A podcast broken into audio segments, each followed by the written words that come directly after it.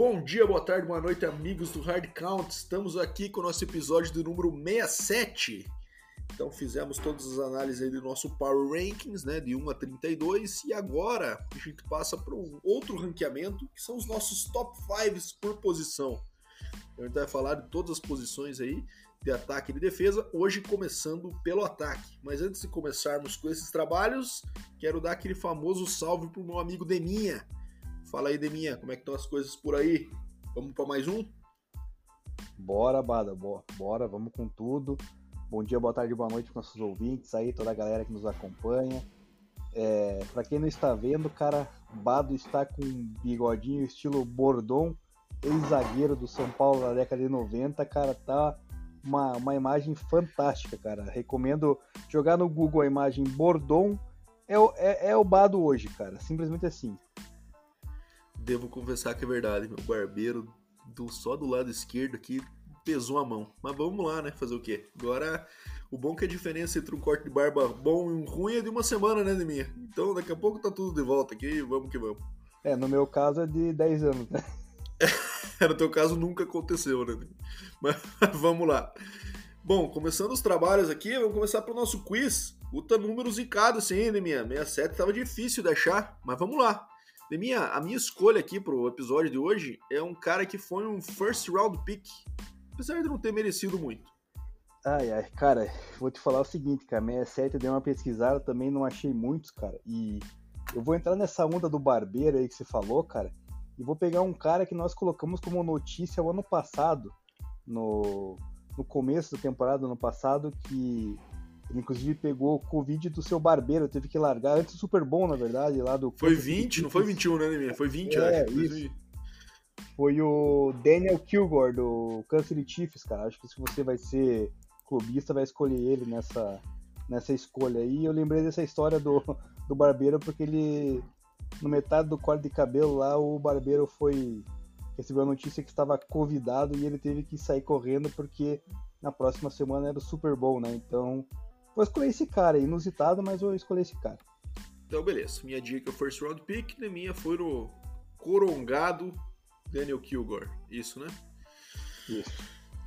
Bom, vamos lá, Deminha. Tem algumas notícias bombásticas aí, alguns falecimentos, outras aposentadorias que, querendo ou não, são falecimentos para a carreira na NFL, né? Fala aí essas notícias tristes aí pra gente, Deminha, pra gente abrir e depois começar os trabalhos.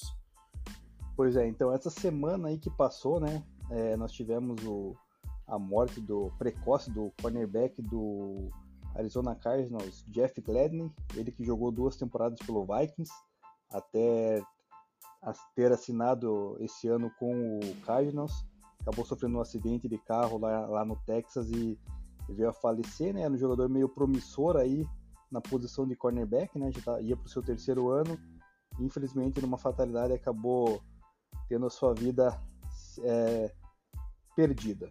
E também, cara, outro que perdeu a vida, agora um jogador mais. Jogador não, ex-jogador no caso, né? Que para quem jogava fantasy, com certeza já já pegou ele no seu time, era um ex-running back do Dallas Cowboys, Marion Barber, também veio a perder a sua vida nessa semana aí, a gente não sabe as causas ainda da, da morte, mas muito se falou de suicídio, mas não temos nada confirmado, mas também é uma mais uma perda aí na para a família da NFL do futebol americano.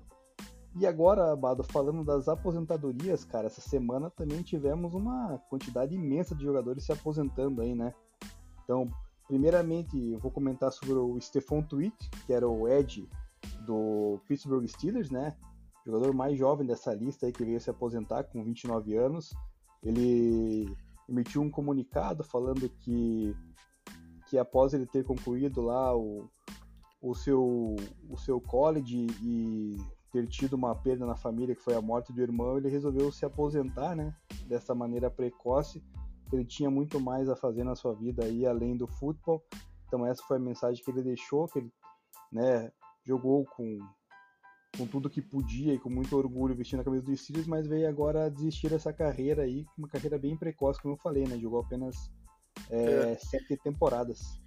É, cara, esse, o Stefan Tuitt, acho que ele era mais DE naquele, na função do 3-4 ali.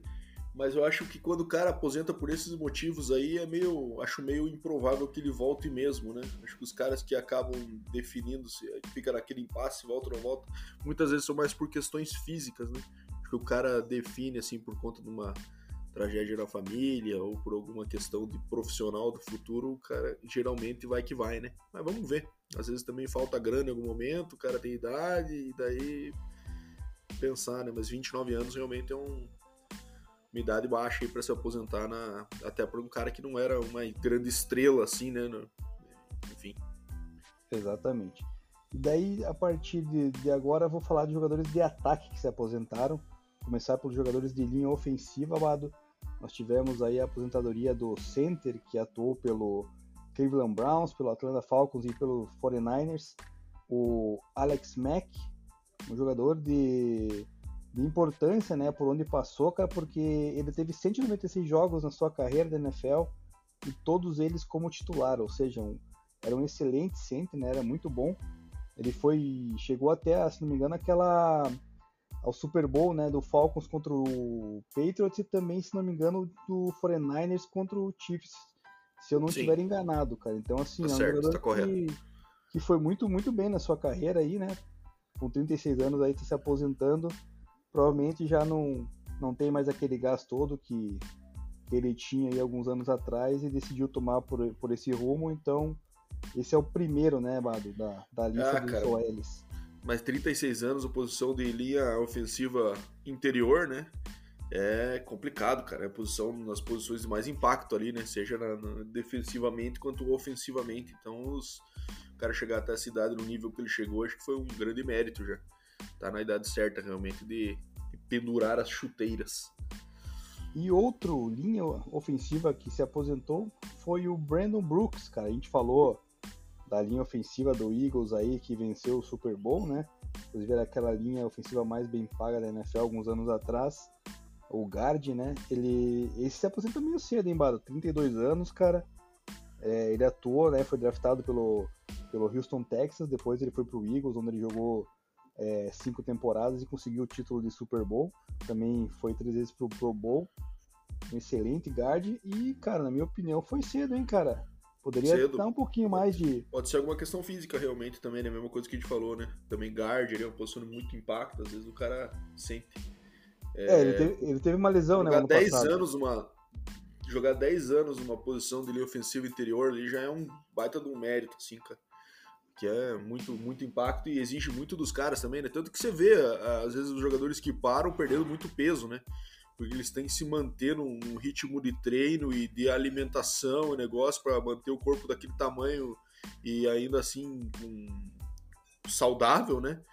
É um negócio muito desgastante. E o jogo em si também, né? O, tanto nos treinos quanto nos jogos é, é as posições que mais desgastam, certamente. Então, 32 é, parece cedo quando a gente pensa com outras posições, né? Mas acho que o guard ali tá, tá dentro da média aí.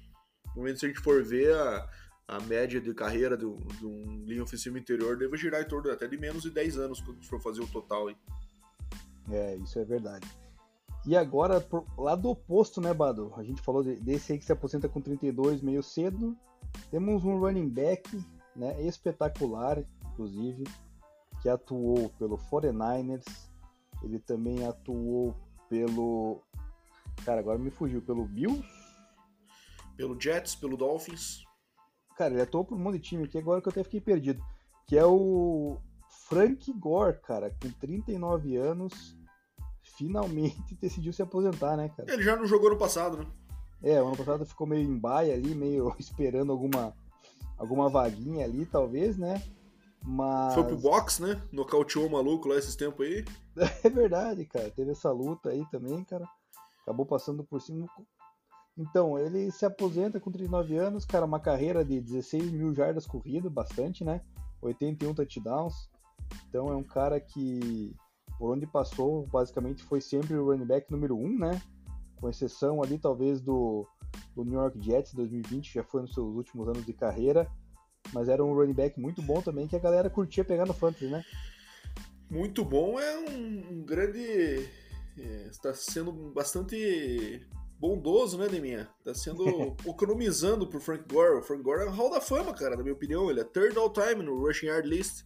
Então ele tá atrás só do do Emmitt Smith e do ai ai ai do Walter Payton.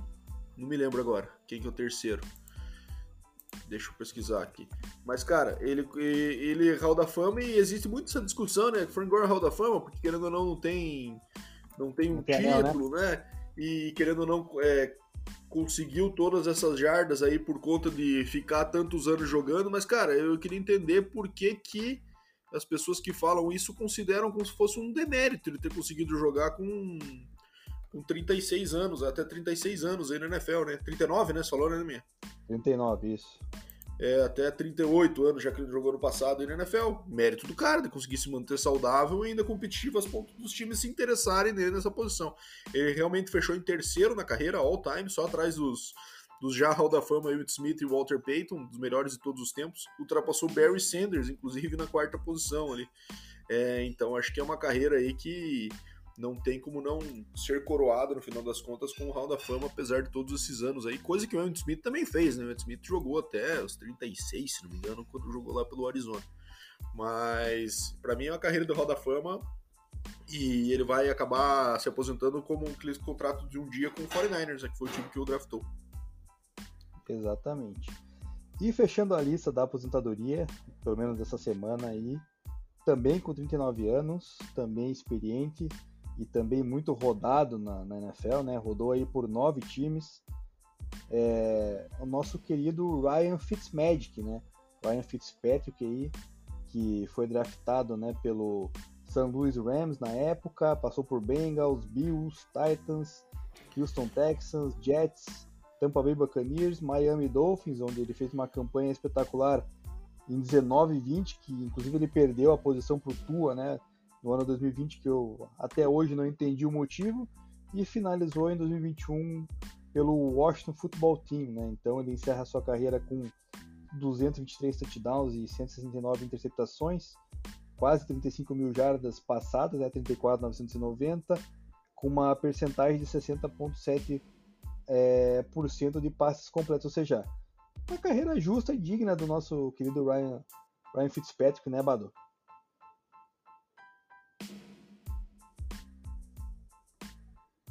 Justamente. É, acho que o nosso amigo Fitzmagic aí é, finalmente se encerra o ciclo de Fitzmagic, né, Deminha? Aquela coisa de que ele ia com backup, é, acabava o, o maluco de, de, da frente dele machucando, perdendo a posição, ele jogava, jogava bem, ganhava o contrato, jogava mal, ia para outro time. Acabou fazendo isso aí com a metade da NFL. Mas, cara, eu particularmente sou fã do Fitzmagic, porque é um cara que, bom, primeiro que ele tem uma uma personalidade muito divertida, assim, né? Um cara bem descontraído e tal.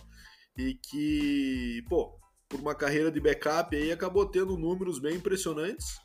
Eu até tô tentando achar aqui, ele tá em 32, cara, em all-time passing yards no ranking. Por um cara que passou basicamente a carreira inteira com backup, é um número muito interessante, né? E teve atuações bem dignas, assim. Eu lembro claramente na época do, do Bills, em que ele recebeu um primeiro contrato parrudo, que eu lembro assim, para ser o starter, ele acabou começando o ciclo do, de Fitzpatrick ali que não deu certo. Depois foi mais uma boa passagem no Jets, em que houve até uma discussão sobre a continuidade dele, porque já tinha essa fama, né, de depois que ele fosse pago caísse. Realmente não deu certo o, uh, o segundo, terceiro ano dele no Jets, se não me engano. E agora fecha a sua carreira aí também mais uma função do backup, mas sendo bastante digno aí, seja na, no Buccaneers, seja no é, também agora no Dolphins, né? Que foi quando ele encerrou. É, que, que, teve mais playing time aí. Mas eu acho que uma carreira bem digna, um baita no personagem, jogou em metade da NFL basicamente aí, né? E teve até uma, uma foto essa semana de um torcedor com de vários torcedores, cada um com a camisa dele andando assim num, num parque. É, cara, tinha acho que uns 15, cara. o cara realmente tem camisa de tudo que é time, aí tem bastante história para contar e acho que também aposenta na hora certa aí, porque é, já acho que já agora sim secou, né? Já, já falava disso já uns 3, 4 anos atrás, que tava na hora. E ele mesmo assim conseguiu estender mais um pouquinho, mas vai saber, né? Às vezes metade da temporada, um QB se machuca, não tem opção disponível no free agency ali que seja interessante, vocês dão uma ligada pro homem. Vamos ver. E aí, tem história curiosa aí também, Bado, é, que para mim ele fez um dos passes mais espetaculares da NFL, que foi aquele que o defensive end Absurdo. do Raiders está agarrando. Raiders. É, que ele mete uma bomba lá de umas 40 jardas, cara, foi um passe espetacular. Com o maluco Você na nem- cara dele, né? É, Apanhando e jogou a bola e ainda conseguiu completar um passe longo numa situação ali improvável, né? Acho que faltava poucos segundos pro jogo acabar, né? exatamente, foi, levou, levou pro overtime a partida, se não me engano, é- é- essa bomba aí. E outra cena inusitada dele foi ele no jogo do Bills ano passado contra o Chiefs, né? Se não me engano, contra o Chiefs, que ele tava sem camisa no meio da arquibancada com a galera lá e o cara realmente é um cara de um, de um humor aí muito muito acima do- dos demais. E é um É. cara que foi que estudou em Harvard, né? Ou seja, também deve Harvard, ter, uma, deve ter uma inteligência pequena, né? O nosso querido Ryan Fitzpatrick. E pra Isso finalizar. Bado, eu tinha mais uma coisa pra falar do Fitz- Fitzpatrick, acabei esquecendo, cara. Porque eu acho que eu não tenho a inteligência que ele tem. Eu tava na- aguardando pra falar e acabei esquecendo, cara. É, É se ele estudou em Harvard, eu acho que não é- acho, que ele tem inteligência que você não tem realmente. É, é verdade. Ah, lembrei, cara, lembrei. Você mencionou É. que ele foi o 32 aí, né, em jardas passadas. Ou seja, se você for escolher aí, pegar os quarterbacks 32 QBs pra botar em 32 franquias, ele tá dentro, né, das, das jardas Tem uma passadas. vaguinha, Então, exatamente, é. Demir. Então, Lógico que o jogo mudou muito aí, né? O jogo mudou muito, né? É. Vamos pegar os QBs de outras décadas aí, é bem justa essa comparação. Mas, é uma carreira muito honesta. E o Bills realmente foi o time que ele mais se identificou aí, no fim das contas, né? Dado que ele até, aparentemente, virou torcedor. Ele vai no jogo sem camisa no inverno. Acho que é a prova de maior de torcida não tem, né? Exatamente. Mas enfim, acho Fechamos, que fechamos as saudosas quentinhas do Dema. Pô, tava com saudades disso, Deminha. Nosso antigo quadro aí, que a gente acabou extinguindo, mas que a gente ainda de vez em quando renasce. Bom, vamos falar dos top 5. Então a gente vai falar hoje top 5 de ataque, moçada. Eu e o Deminha fizemos nossos rankings. A gente até pensou em fazer como draft, quando a gente é, fez um consenso, né? Algumas coisas discordamos, chegando no meio, meio termo ali. Mas nossas listas aqui ficaram bem distintas, né, Deminha? A gente falou, cara, não vamos chegar num consenso sobre isso aqui, então vamos falar nossas de cada um. Então, os top 5 do Demo, os top 5 do Bado, por posição. É, A gente ranqueou aqui por critérios que sejam eles é, de rankings que a gente pesquisou, opiniões pessoais e também sentimento do que vai ser a próxima temporada, né? É, tomara que vocês discordem bastante, para que vocês é, interajam com a gente nas redes sociais. Mas vamos lá. É, Deminha, vamos começar pela posição mais importante de todos os esportes do mundo. Posição mais complexa e difícil e importante, que é a posição do quarterback. Eu ranquei os meus 5 QBs aqui da seguinte forma, Deminha. Para surpresa de zero pessoas, Patrick Mahomes na posição 1. É, eu acho que, na minha, na minha opinião, existe ainda é, existem dois caras que estão nesse tier 1 ali, que é o Mahomes e o Josh Allen hoje. Apesar do Rodgers ser o MVP, eu acho que é, tem muito uma questão também de, de time, conferência que joga, níveis de partidas que atuaram, né? Acho que a AFC hoje é uma conferência bem mais forte que a NFC. Então esses dois eu vejo como os dois um passo acima, um degrau acima dos demais. Acho que é uma batalha bem é, cabeça a cabeça ali, né? No, nessa, chega, nessa linha de chegada. Mas eu acho que o Mahomes é um cara que é, tem números tão bons quanto o Josh Allen, né? É, pode ser que na temporada passada não, é verdade. Mas ainda no confronto mais recente entre os dois saiu vitorioso. Não por culpa do Josh Allen, é verdade, mas querendo ou não, os fatos são fatos. E eu ainda acho que ele tem é, condições de fazer uma carreira daqui para frente e uma temporada de 2022 também que vai ser bem, é, acho que vai ser bem crítica para avaliar o Mahomes sem um grande talento como era o Tyreek Hill, para ver o quanto ele consegue se adaptar. Né? É, então eu acho ainda que se tivessem todos os QBs no board disponíveis para uma franquia do zero, eu iria de Patrick Mahomes. Mas seguido de perto aí por Josh Allen nesse momento da carreira, então Josh Allen é minha posição 2, é um cara que está bem consolidado, com a confiança lá no alto. É, tem o receiver 1, que é o Stephon Diggs ali, é, que está também no nível muito bom. Foi um cara que fez ele subir mais um nível na, na posição. É, e além disso, tem outras armas que ele vem criando também com o seu nível de atuação, como o próprio Gabriel Davis, né? Então, agora vai ter o Jameson Crowder também como companheiro. Então, acho que é, upgrades em, em, posições, a defesa tem melhorado, que vai ajudar também com que eles se coloquem em posições mais, mais, mais favoráveis nos jogos. Isso aumenta também os seus números e, e melhora um pouco é, ainda para dar esse passo acima de Mahomes ainda, mas eu acredito ele como posição 2. Número 3, Aaron Rodgers, MVP duas vezes seguidas, assim como o Mahomes perdeu seu receiver número 1, um, né? E eu acho que nesse caso do Rodgers tende a pesar um pouquinho mais que o Mahomes por conta de, de ter um técnico, o Mahomes ter um técnico mais criativo que pode fazer com que supere isso mais fácil do que do que ele, né? É, Davante Adams foi pro Raiders agora, então acho que isso vai pesar um pouquinho, mas também um ano pro Rodgers se provar. Se ele tiver mais uma temporada de MVP sem o Davante, cara, é, ele cada vez mais se consolida como um dos melhores de todos os tempos aí, né? É, número 4, polêmica. Essa me fez pensar em minha. É, eu fui de Joe Burrow pelo momento, acho que pelo final da temporada passada que ele, que ele teve uma arrancada espetacular ali, armas jovens, que vai fazer com que ele tenha bastante consistência aí ano a ano né? Os, os, dois principais receivers deles são muito jovens também tendem a fazer uma carreira longa aí juntos, se um deles eventualmente não sair, é, como o T. Higgins, por exemplo, né? Sair para ser receiver 1 ganhando uma grana absurda em outro time aí no, no próximo contrato. Se ele conseguir manter essa tendência, acho que o Burrow tende a ter uma carreira bem consistente aí, agora com a sua proteção ainda melhorada, né? Então acho que tem tudo para ter uma temporada mais consistente do ano passado desde o começo, quando ele teve uma, uma arrancada boa, mas o começo ainda foi um pouco turbulento. E, número 5, o GOAT, Tom Brady. É, o homem parou, voltou, e uma vez que ele voltou, a gente não tem como desconsiderá-lo aí entre os top 5 da posição, né?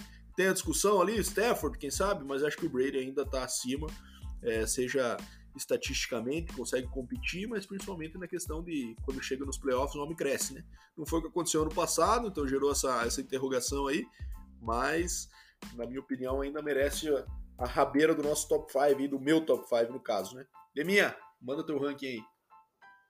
Bom, é, os nomes que você citou eu também considerei como meus top 5, né? Então, pelo menos nisso a gente tá, tá bem alinhado, né? Só a posição de cada um que a gente de, divergiu um pouco.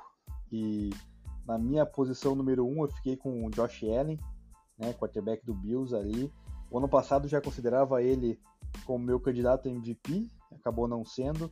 Essa temporada continuo considerando isso. Acredito que Josh Allen vai vir muito melhor do que o ano passado, cara. Depois da derrota que foi dolorida contra o, o Chiefs nos playoffs, ele vai vir muito mais com muito mais vontade, muito mais desejo de vitória e vai querer passar por cima. Tem uma divisão relativamente tranquila, né, onde ele vai provavelmente passear e vai poder fazer números absurdos de jardas e touchdowns.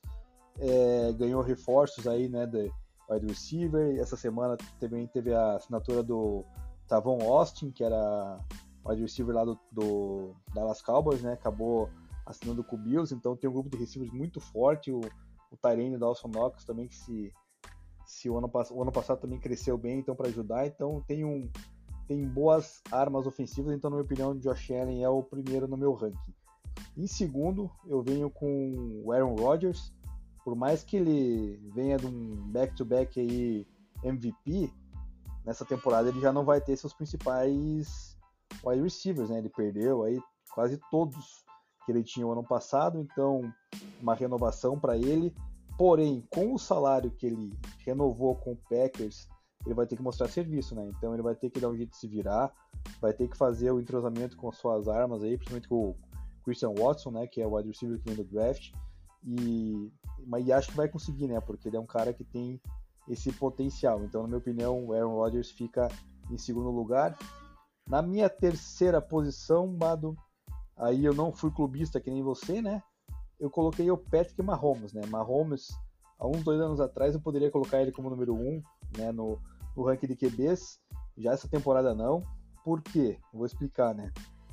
Não é questão de de ser clubista agora ou não, mas Patrick Mahomes perdeu o Tarek Hill nessa off-season, né, trouxe ali o Juju Smith-Schuster, trouxe o, o Valdez Scantling, mas não são jogadores do nível né, de Tarek Hill. Só resta agora o, o Travis Kelce para ele de confiança ali para passar a bola. É, a linha ofensiva deu uma leve melhorada, mas mesmo assim sofre muito com pressões, cara. Então, o ano passado foi, a gente conseguiu ter uma noção disso, né? O Patrick Mahomes lançando muitas interceptações, coisa que ele não, não fazia dois, três anos atrás. Então, eu acho que aquele hype todo do Mahomes ser o MVP e tal, está no, no top da, da, da, sua carreira, acho que esse momento aí passou, cara. Eu acho que agora ele, óbvio, é um grande quarterback, vai brigar por Super Bowl, vai brigar por sua divisão, que é mais um agravante aí, né? Porque é uma divisão super competitiva agora para se vencer. Então, por esse ponto, eu considero que ele, ele fica em terceiro entre os QBs. Em quarto. Acho justo, acho justo. Acho que é bem é. discutível mesmo essa questão, principalmente do Rodgers e o, o, Josh Allen, realmente é, tem bastante debate aí, né? Eu acho que os três, é claro que são os três primeiros, mas daí tem que ver o quanto se pesa. Ah, Rodgers MVP, né? Últimos dois anos, também perdeu armas, né? Josh Allen claramente está num momento de crescente e já está como principal, que sabe, um dos principais. Então gera bastante discussão aí, acho. Apesar de você ter pesado a mão só por, só por me cutucar, né? Acho que você foi coerente, Devinho. Acho que você que pesou a mão, na verdade, e subiu o Marrons, mas beleza. Pode ser, é pode uma, ser. Pode ser uma questão, é questão de gosto também, né, Bado? Às vezes a gente tem que levar em conta que também o gosto de, de cada um varia, né, cara? Ou o problema fosse se eu botasse uma Mahomes em décimo e subisse aqui para terceiro lugar um Lamar Jackson. Daí sim é, é você falar aberrações na, né, na, no ar aqui, mas não, não é o caso. Então, em quarto lugar, seguindo a minha lista aqui, Bado, eu fico com o GOAT, né? Tom Brady. É, mas aí pela questão da já da idade, né, cara? O Brady já tá em fase final de carreira, cara. Teve essa essa pausa aí, vou parar, vou, vou voltar. Não sei até que ponto isso vai influenciar no seu jogo. Óbvio que o jogo ofensivo do Buccaneers continua o mesmo, né? Continua com as mesmas armas ofensivas, com exceção do Gronkowski, que ainda não se decidiu se volta ou não. E, e, o fato que você mencionou é importantíssimo, né? Ele quando chega nos playoffs é, muda completamente a máquina do homem, né? Parece que você, em vez de estar tá montando um Fusca, você do nada começa a montar uma Ferrari, né? Daí o cara começa a processar de uma forma que desenvolve um time de uma maneira que ninguém consegue parar, né? Salvo exceções como foi, como foram, né? Os Super Bowls que perdeu para o Giants e o ano passado que acabou não avançando muito bem. Então o Tom Brady fica na minha quarta posição. E fechando a lista, daí o Joe Burrow, né? Que o ano passado teve uma crescente absurda, né? Voltando de, de lesão, né? Voltando, se provando, né? Porque o ano passado ele teve uma temporada em que todo mundo questionava como seria o retorno dele após uma, uma lesão no joelho. Voltou muito bem, tanto é que foi até o Super Bowl, né? Perdeu né, ali, é questão de detalhe, né, cara? Uma defesa muito mais forte do, do Rams acabou conseguindo parar mais ele do que do que a defesa do Bengals parar o, o Stafford. Stafford, no caso, seria meu sexto na lista aí, já aproveitando. Mas é, o Burrow é um cara que agora, esse ano, a gente vai poder realmente ter um, uma visão do qual o potencial dele para daqui a dois, três anos, né, Bado? Porque ele vai ter uma proteção maior, já tem as suas peças ofensivas muito bem definidas, né? Com Jamar Chase, com o T. Higgins ali. Então é, é, um ataque também muito jovem, promissor e com muito boas opções para o Burrow. Então, no momento ele fica no meu, no meu quinto lugar, mas tem tudo para ano que vem crescer. É isso aí, Deminha. É, o Stafford seria o meu sexto também. Eu acho que tem um cara aí que, na minha visão, é o sétimo, que é o Russell Wilson, que tem tudo para ter uma temporada de fazer um crack nesse top 3 ainda, Deminha. Se tudo que se espera acontecer realmente, se a gente. É, eu acho que ano que vem pode ser que a gente esteja nesse momento aqui falando dele nessa mesma discussão aí de Josh Allen, Mahomes e Rodgers com as armas que tem agora, defesa forte, né, um time competitivo. Então, mais do que o Seahawks deu a ele nos últimos anos aí, né? Então tem essa, essa possibilidade também. Bom, vamos para a próxima posição, então, meu amigo Deminha, é, que é a posição de running back. Geralmente os caras que duram menos aí. E eu vou deixar você fazer, falar o teu top 5 primeiro nessa aí, Deminha. Manda ver. Então vamos lá, running backs, posição também difícil, né? Tem muitas, muitos jogadores ali no, no, no topo da prateleira. Eu vou ficar, Bado, mesmo com a lesão que teve no ano passado, que perdeu boa parte da temporada, vou ficar com o Derrick Henry. Eu acho que ele correndo com a bola, como o nome já diz, running back, né? Ele é um trator, cara, ele é um cara quase imparável, né? É absurdo os números que ele tem aí, vindo de temporadas com duas mil jardas. Ano passado ele bateu quase mil jardas jogando meia temporada, assim, nem, nem isso se, se duvidar, né? E é o motorzinho ali do ataque do, do Tennessee Titans, então, e, na minha opinião, o Derrick Henry como running back é indiscutível o, o melhor, né? Obviamente que vai depender muito agora de, do sistema novo do Titans ali, como vai se encaixar, né? Já que o Titans agora perdeu armas, né? No jogo aéreo, tem que ver como é que vai adaptar aí a questão do, do Tannehill, se ele vai entregar mais a bola pro Derrick Henry, se ele vai querer correr com a bola, que ele também faz, mas é mesmo assim o Derrick Henry, para mim, se você entregar a bola na mão dele, ele vai vai te levar à terra prometida, Abado. Em segundo lugar, eu escolhi o rival de divisão dele, né? Jonathan Taylor, que foi ano passado um dos destaques na posição, né? Que teve números altíssimos aí correndo, também recebendo a bola é, do Indianapolis Colts. É um running back aí também jovem, né? Que está na sua crescente da carreira, está pegando uma fase boa.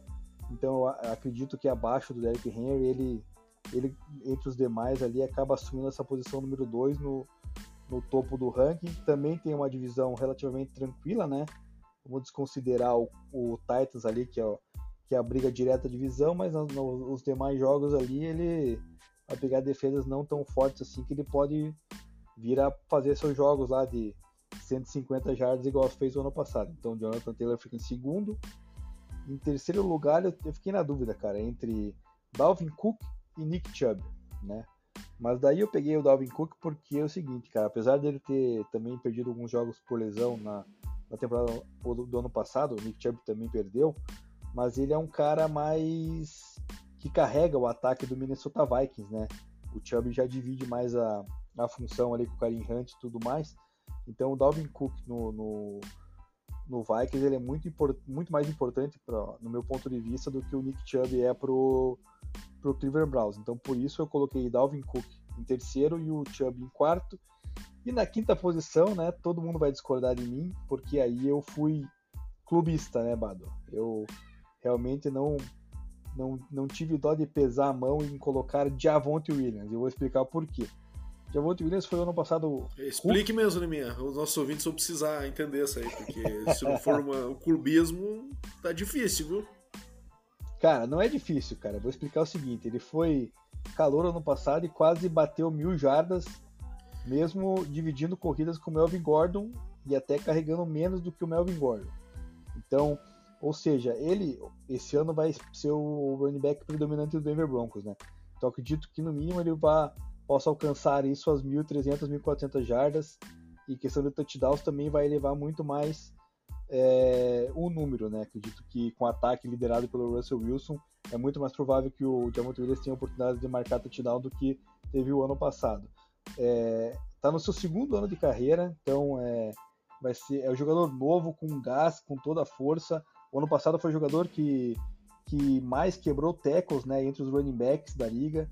Então é um cara que está num, numa ascensão aí vindo do, do college, né, para seu segundo ano agora na, na na NFL. E, cara, eu acho que com o ataque do Broncos encaixando, ele correndo mais, tendo mais touches na bola, cara, eu acho que ele pode se firmar nesse top 5 à frente do de Alvin Kamara e do de Christian McCaffrey, que você colocou na sua lista, né?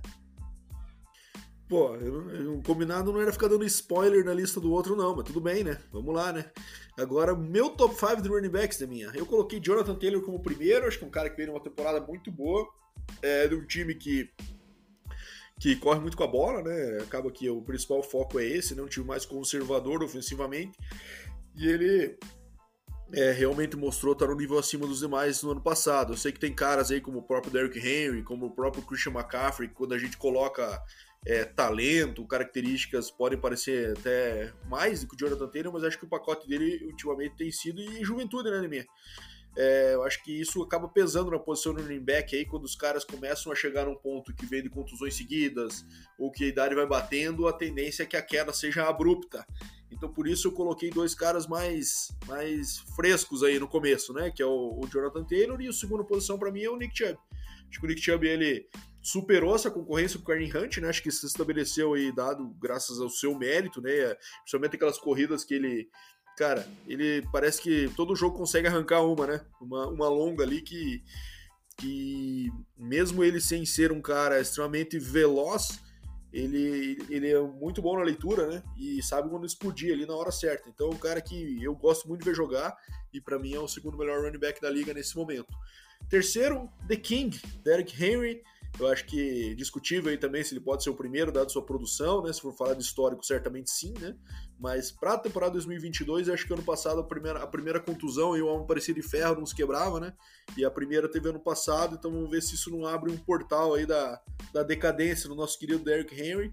E eu acho que o Titans, que, e o que pesou para mim também foi que o Titans está numa, numa fase meio decadente, né? É, o Ryan Tannehill caindo de nível, acho que está sendo exposto cada vez mais, que aquela, aquele momento fantástico lá, que os números dele eram comparados com os principais QBs da liga, acho que passou, né? É, ele claramente não é um QB que vai conseguir liderar o time no braço aí quando precisar.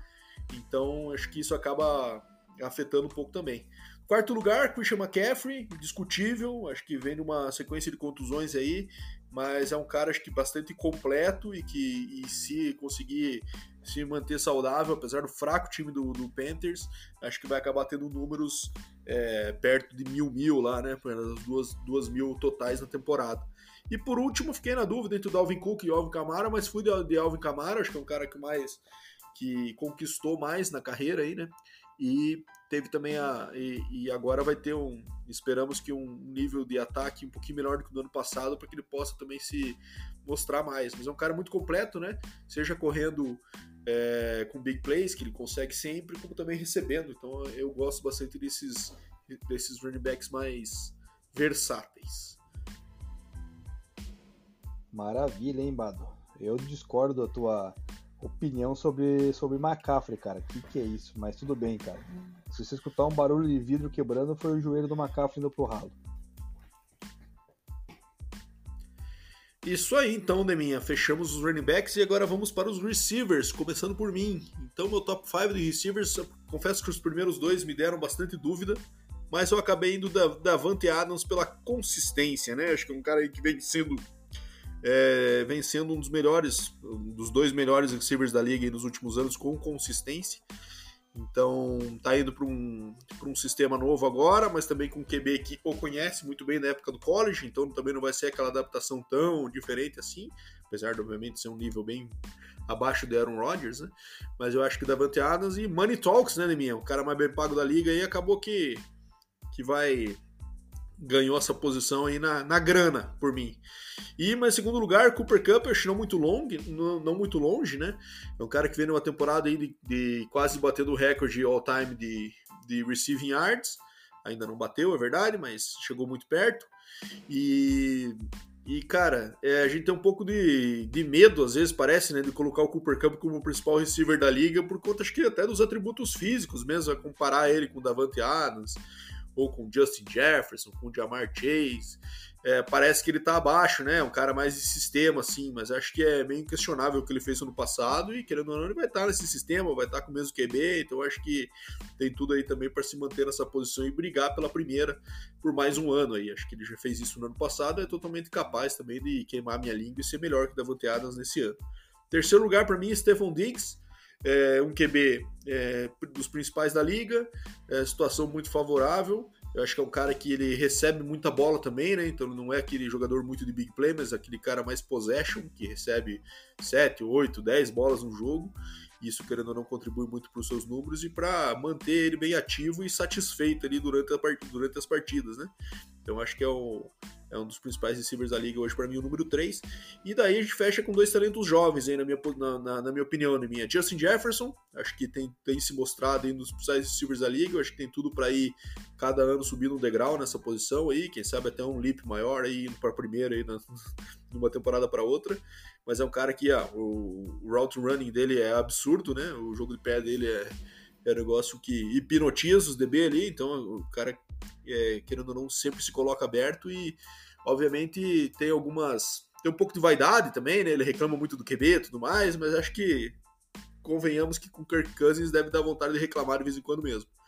E fechando uma das melhores temporadas de um rookie é, como receiver da história da NFL, e Jamar Chase, né? é, teve um ano absurdo, é um QB extremamente promissor e jovem, companheiros também que abrem espaço para ele. Então acho que esse cara aí tem tudo para também ir se tornando, à medida que esses outros vão envelhecendo aí, um dos principais da liga. Então meu, meu top 5 fecha dessa forma, né, minha? Davante Adams, Cooper Cup, Stephon Diggs, Justin Jefferson e Jamar Chase. Bom, o nosso top 5 wide receivers é, são os mesmos nomes, né? Então, para mostrar que nós também, né, nesta categoria, não estamos é, divergindo muito. Só vamos divergir também numa posição aqui de classificação. Então, o meu primeiro também foi o Davante Adams. Acredito que também por ser o wide receiver mais bem pago da liga, justamente, né? Ele é, é um cara que vem com temporadas absurdas ao lado de Aaron Rodgers. Óbvio que essa, essa temporada tende a ser um pouco diferente porque o nível de QB não é o, o desejável para ele, né? Mas ele quis topar esse desafio aí, indo pro, pro Las Vegas Raiders. Vamos ver como é que ele vai se dar com o Derek Carr, visto que eles jogaram junto no college. Mas mesmo assim, cara, vou manter o Davante Adams aí como principal wide receiver da minha lista aí, porque todas as qualidades que ele também possui. Aí chegou a nossa divergência, né, Bada? O meu wide receiver número 2 foi o Jamar Chase, cara. É, ele que foi aí o Hulk ofensivo do ano passado, né? Como é, destaque e tal, porque é o seguinte, cara, a, a, a, sintonia que ele tem com o Joe Burrow, né, as bolas que ele recebe, as bolas que ele recebe, é, aquelas 50-50, são algo espetaculares, cara. Ele é um wide receiver completíssimo, cara que tem, na minha opinião, tem tudo para virar o número um da liga, né? É, e para ser o mais bem pago futuramente, porque agora ele está no seu segundo ano, apenas de, vai ser o seu segundo ano apenas de carreira, né? E o ano passado fez de tudo, né, cara? Teve números absurdos, então foi super importante na campanha do Bengals aí até a chegada no Super Bowl. Então, na minha visão, ele é muito mais importante do que o, o Cooper Cup que você colocou na sua lista. Em terceiro lugar, também concordei com você que é o Stephon Diggs, né? O wide receiver de confiança aí do, do Josh Allen, né? O wide receiver também que vem tendo números é, em crescente, né? Ele depois que saiu do, do Minnesota Vikings, então é, é outro wide receiver muito completo, muito muito capaz de pegar todas as bolas, né? Todo tipo de bola disputada. Ele é um cara que dispensa comentários e é uma das armas principais desse forte ataque do, do Buffalo Bills. Em quarto lugar, também consideramos o Justin Jefferson também, né? Concordo com você, ele é um cara que pode ter um pouquinho, uma dúvida ou outra de, de reclamar do QB e tal, porque realmente o QB não é lá essas coisas, né, Bado? Mas ele com QB mal ou menos já é destaque absurdo aí, dois anos na liga, então acredito que entre o top 5 ele deva permanecer e ele fica na minha posição número 4 aí por ter essa consistência, né? E por último eu considerei o Cooper Cup, que veio a, aparecer aí para a NFL, digamos assim, o ano passado, né, na, na campanha de, do título do, do Los Angeles Rams. Foi a principal arma ali do Matt Stafford, né, o homem de confiança. Teve números absurdos aí com questão de jardas, de touchdowns e, e de recepções. Então é ele alcança esse nível aí no top 5 por todo o desenvolvimento que ele teve no ano passado e que eu acredito que deva permanecer né, ao lado do Stafford nessa temporada. E só para finalizar, Bado, para a gente. Eu tinha comentado é, tempos atrás que discordava do Tyreek Hill quando ele tinha assinado o contrato de, uma, de mais bem pago, né? Pode ver que ele nem está sendo cotado na nossa no nosso top 5, né, cara? Para você ver que realmente ele não. Ele tem o seu nível, sua qualidade, mas tudo bem que vai cair agora com o QB, né? Que, que tem, mas não. Eu acho que é isso. Visão, mesmo, mesmo com o Mahomes, acho que ele não entraria na minha visão aqui no, no meu top 5. É, quem sabe com o Mahomes eu manteria ele no 5 ali. É, mas eu acho que uma outra coisa que fica evidente é a queda do DeAndre Hopkins, né, cara? É, que a gente tinha como principal receiver da liga aí aqui há dois anos atrás. E os últimos anos do, no Cardinals aí acabaram fazendo mal para a carreira dele, né, querendo ou não. Lógico, nem tudo é culpa de sua atuação, mas também de contusões e tudo mais, mas querendo ou não, saiu um pouco dessa, desse rol dos cinco principais aí, pelo menos na, na minha visão. Até pensei em colocá-lo ali numa posição de, de cinco, mas daí tem esses caras bem jovens chegando aí que eu teria muito mais confiança em ter um cara desses no elenco do que o DeAndre Hopkins nesse estágio da carreira. Mas enfim, ainda um baita receiver também e que pode calar a nossa boca com tranquilidade no ano que vem. Na temporada que vem, perdão. Deminha, vamos falar da tua posição agora? Tyrants? É, deixar você começar então, já que você domina tudo e mais um pouco dessa arte.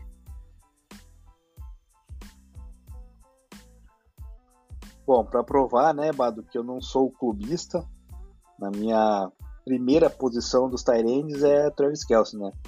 É o Tyrande que vem se destacando aí nas últimas temporadas, é sempre confiável, né? E é a principal arma ofensiva desse ano aí, ao meu ver, para Patrick Mahomes. Então acho que vai continuar sendo esse destaque aí entre os Tyrands, né? E é um cara que, cara, ele acha espaços no campo, né?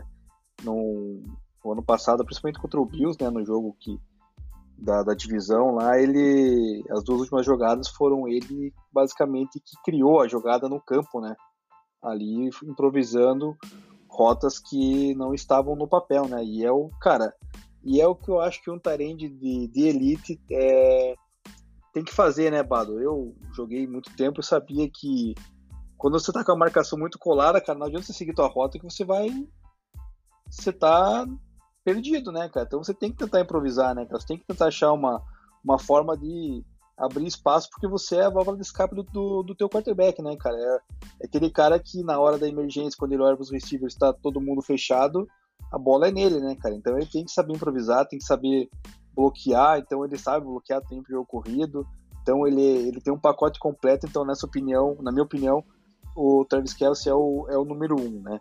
Em segundo, cara, vem um Tyrande que se destacou aí ano passado, que é o Mark Andrews, né, cara, lá do Baltimore Ravens, cara. Apesar dele jogar sem quarterback, quando a bola é lançada no ataque do Ravens, geralmente é para ele, né? Então, e ele vem fazendo a sua função muito bem de, de, de, recebedor, né? Então, ele, ele também é um cara que sabe bloquear muito bem o jogo corrido, né? Exige isso pelo ataque, né? Pelo sistema de ataque que ele atua que é um ataque onde tem um jogo corrido muito forte, né? Seja com o running back oficial ou seja como running back quarterback Lamar Jackson. Então ele precisa bloquear muito bem e ele o faz. E quando recebe, ele também consegue anotar seus touchdowns. Ele é um cara, uma arma muito boa, principalmente na endzone, né? Então o Mark Andrews entra no número 2 na minha lista. Em terceiro, cara, pode ser uma surpresa aí pra galera, né? Pros ouvintes, mas não pro nosso querido ouvinte, Alexandre Roginski, né? Torcedor do Atlanta Falcons, que é Kyle Pitts. Ele que foi draftado ano passado no primeiro round da, do draft de 2021 pelo, pelo Falcons, cara, ele ano passado teve bons números de jardas, não tanto de touchdowns, mas é um cara que todo mundo elogiou desde o do pré-draft o ano passado, falando que ele era um cara que seria destaque, né? E realmente, cara, ele é um cara alto, um cara ágil, que pode ajudar muito agora na reconstrução do ataque do, do Atlanta Falcons, que vai precisar, porque perdeu peças né, no, no, seu corpo de wide receivers ali, running backs. Então, assim, ele é um cara que ágil, alto, que eu citei até inclusive ano passado falando que ele lembrava um pouco a questão do, do Calvin Johnson, seu porte físico, né? E ele é um cara que, assim, como o Tyrande, ele precisa melhorar bastante na questão de bloqueio. Mas recebendo bola, cara, é indiscutível o, o quão o quão forte e quão importante ele vai ser para esse ataque do Falcons. Em quarto lugar, eu caiu na, na, minha lista aqui, né, cara, que ele era dois anos atrás ele era o top 2 ali brigando juntamente com o Kelsey, né, que é o, o George Kittle, né. Então, George Kittle tá num ataque complicado também do 49ers, né, cara, com QB aí tá nessa briga, vai Garópolo, não vai, vai ser Trey Lance, tá um negócio meio meio esquisito por lá e fora que ele também se machucou ano passado. Então é tá meio que uma incógnita, mas ele é, ele é um cara muito importante e muito ativo no, no jogo ofensivo do 49ers, né? Ele também é, é um tarente que bloqueia super bem, né? E também recebe bem, mas ele caiu nessa no meu ranking mais pela questão do QB dele ser fraco e também do, do histórico de lesão do ano passado. E por último, Bado, eu coloquei um cara aqui que o ano passado se destacou bastante no ataque do Cowboys, que foi o, o Taren Dalton Schultz, cara. Ele, que dois anos atrás não era tão importante no esquema do Cowboys, o ano passado foi bastante utilizado pelo Dak Prescott. Então, é, na questão que eu falei, né, que quando o seu wide receiver tá, tá marcado, a válvula de escape é o Tyrande, o Dalton Schultz sempre está aberto, cara. Ele sempre consegue achar uma, uma maneira no, de estar no campo em posição que o favorece e que, e que ajude o seu ataque. Então ele também é, tem um porte físico muito semelhante, na minha visão, ao ex-Tyrene do Cowboys, que era o Jason Witten, que todo mundo conhece muito bem, né? Na minha opinião, Hall da Fama. É, então ele é um cara, cara muito confiável nesse ataque do Cowboys e vai ser muito importante. Então por isso eu coloco ele no meu top 5, fechando aqui, Bado. Bom, Neminha, nossa nossa lista teve uma diferença aí dos dentre os Tyrants listados, que eu não coloquei o Dalton Schultz. E a minha lista acaba. Não é uma coincidência, né? Os cinco caras da, do top 5 aqui, acho que no, é, são caras que são as principais armas dos seus QBs nos seus times, né? Então são os receiver 1, digamos assim, entre aspas, do, das suas equipes. Travis Kelsey primeiro, acho que a noção de espaço dele, a noção de cobertura em zona ali para achar é, realmente isso que você falou, essa improvisação para o Mahomes é muito importante, dado até o estilo de jogo do Mahomes, né? Que o cara improvisa demais, e sai do pocket, começa a criar, e é importante ter um cara que ele tenha essa conexão e, e ache os espaços como o Kelsey. Segundo lugar, Mark Andrews. Acho que num ataque basicamente corrido, ele é sem dúvida a principal arma. É um cara que é, é bem se destaca fisicamente, naquela bola alta, na, na, fisicamente bem maior que os seus marcadores. Então isso facilita aí pro Lamar também, que não é um cara muito preciso, né? Então acaba dependendo bastante dessa, dessa questão física e de estatura para para sua principal arma ofensiva aí, é um dos caras também mais bem pagos da liga ultimamente. Darren Waller, acho que eu tenho temporada abaixo do ano passado, mas é, é uma arma muito relevante para o Raiders. Eu acho que agora com um sistema novo, quem sabe possa ter uma pequena queda aí, né? Já que ele era o, o principal alvo, e agora tem o Davante Adams aí na, chegando para disputar espaço com ele, né? Há boatos ainda de trocas quanto ao Darren Waller, né? Teve boatos de troca dele pro Packers, inclusive, mas por enquanto não se consolidou. Então até lá eu entendo ele como, como terceiro melhor Tyrande da liga aí. E que se for pro Packers com Rodgers, apesar do Rodgers não gostar de lançar para Tyrands, né? É, com uma arma desse calibre, não é possível que ele não vai fazer isso, caso ele vá. É, George Kittle, acho que é um cara, como se falou, de minha bem é, curiosa a última trajetória dele aí, né? Era tido como a disputa de quem era melhor, Kelsey Kiro, Kelsey Kiro, e agora ele caiu bastante, principalmente por conta de contusões, e agora vai pegar um QB Juvena também, então é, as perspectivas não são boas. Eu acho que a, a flechinha dele tá apontando para baixo aí nesse, nesse nosso top 5. E por último, Kyle Pitts, que daí é a flechinha para cima, né, Neminha? O cara que tá numa crescente, já teve uma temporada de mil jardas ano passado como rookie, calouro, é, Tyrande, não é comum, né? Ter um Tyrande com mil jardas que dirá rookie, né? É, apesar de agora ser 17 jogos e tudo mais, então essas possibilidades aumentam mas eu acho que é, ele foi draftado numa posição muito alta, então o, o, ataque do Falcons vai girar muito em torno dele e de fazê-lo ser a estrela que se espera quando draftaram ele na, na posição que foi no draft. Então acho que são cinco tarentes que certamente serão bastante visados em seus ataques, né? Eu até me corrijo aqui, eu acabei falando do Waller como receiver 1 do seu time, não é mais, né? Davante Adams agora chegando, toma essa posição, a não ser que levar para outro time, então dos quatro, cinco são as suas principais armas, e exceto o Darren Waller. E bom, fechando aqui, Deminha, é, acho que vamos para os nossos queridos gordenhos, né? Os OLs. É, vou me permitir começar. É, vou começar o nosso top 5 aqui, se me permitir.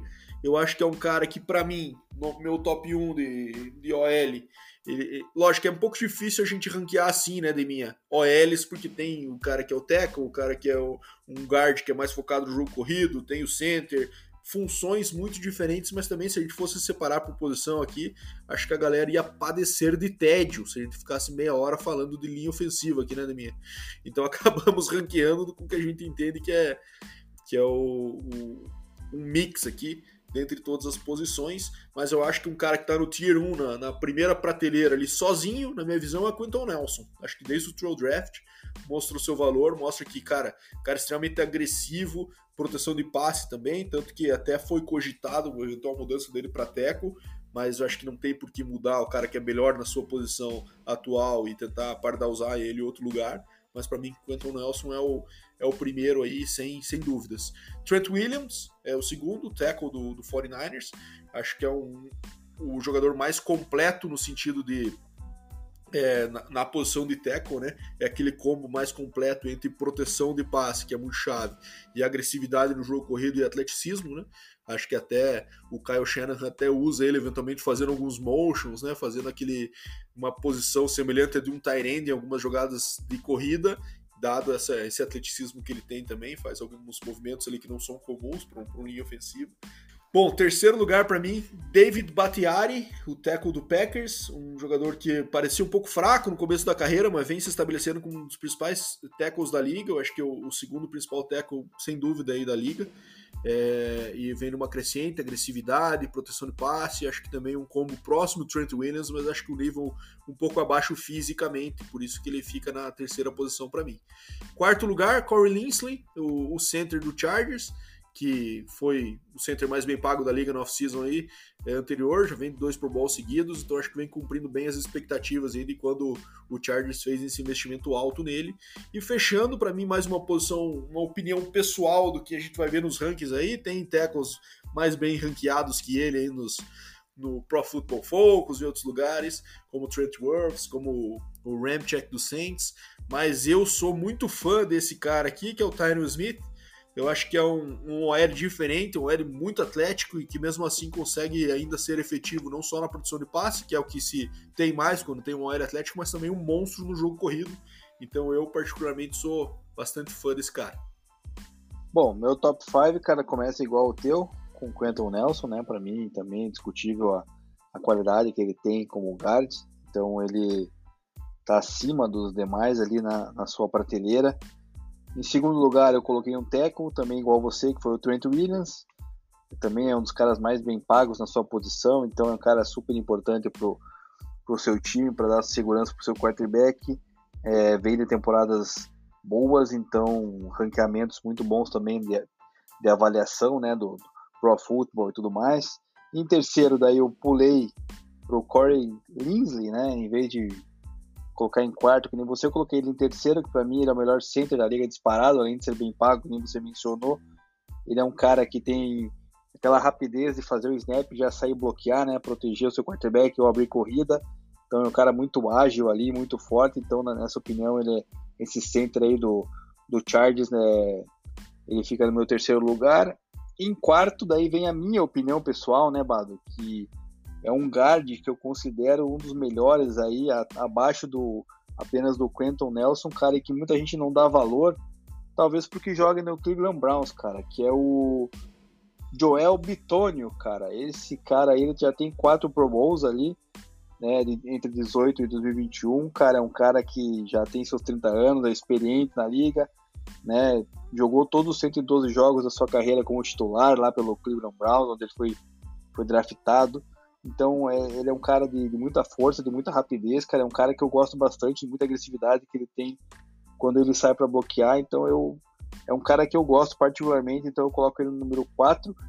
E daí em quinto eu fecho com o David Bakhtiari do, do Green Bay Packers, né? Que é, que é esse center aí que você já mencionou, cara, que também é o principal. Teco, perdão, que é a principal principal proteção do Aaron Rodgers, né, cara? Ele basicamente tem que fazer tudo ali para tentar salvar, salvar a pele do Rodgers. E daí, na minha opinião, ele fica como o número quinto aí, dadas as análises que eu procurei, que eu pesquisei, e é o meu gosto, Bado. Bom, então com isso fechamos nossos top 5 por posição de ataque, né? Fizemos isso aí, tivemos basicamente, né, Deminha? Acabamos concordando aí em pelo menos 4 de 5 em todas as posições, pelo que eu percebi. E semana que vem falaremos de defesa, né? Que aí acho que vai ter mais polêmica. E primeiro que é, não é a nossa área de maior domínio, né? Mas a gente entende também, porque a gente é metido. E se não gostar, morde as costas, né, Deminha? Mas vamos lá. É, vamos ver, vamos tomar que a galera discorde bastante da gente aí, para também gerar é, engajamento nas nossas redes sociais. E vamos que vamos.